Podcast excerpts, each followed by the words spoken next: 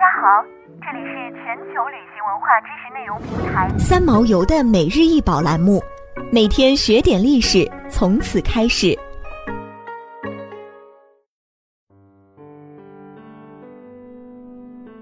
蹲着的男孩，高五十四厘米，是米开朗基罗创作于一五三零到一五三四年间的雕塑，是东宫博物馆的镇馆之宝之一。蹲着的男孩由大理石雕刻而成，不同于一般雕像的光润圆滑，这座雕像的大理石表面显得粗糙无比，从中能看到凿字的痕迹。有些人认为雕塑尚未完成，事实是这种不完整是米开朗基罗后期作品中的一种故意技巧，这是他丰富雕塑语言的创新手法之一。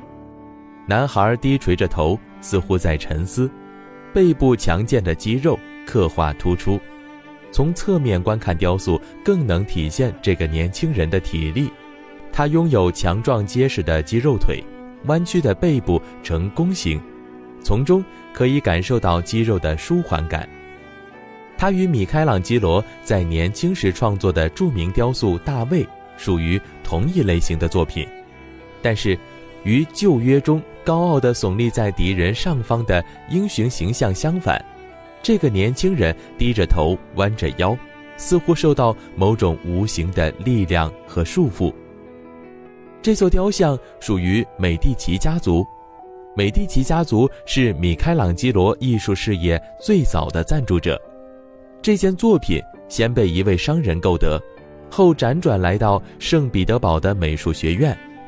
一八五一年，这件艺术品才被收藏在东宫博物馆。这件艺术品还与大英博物馆的一幅素描画有关。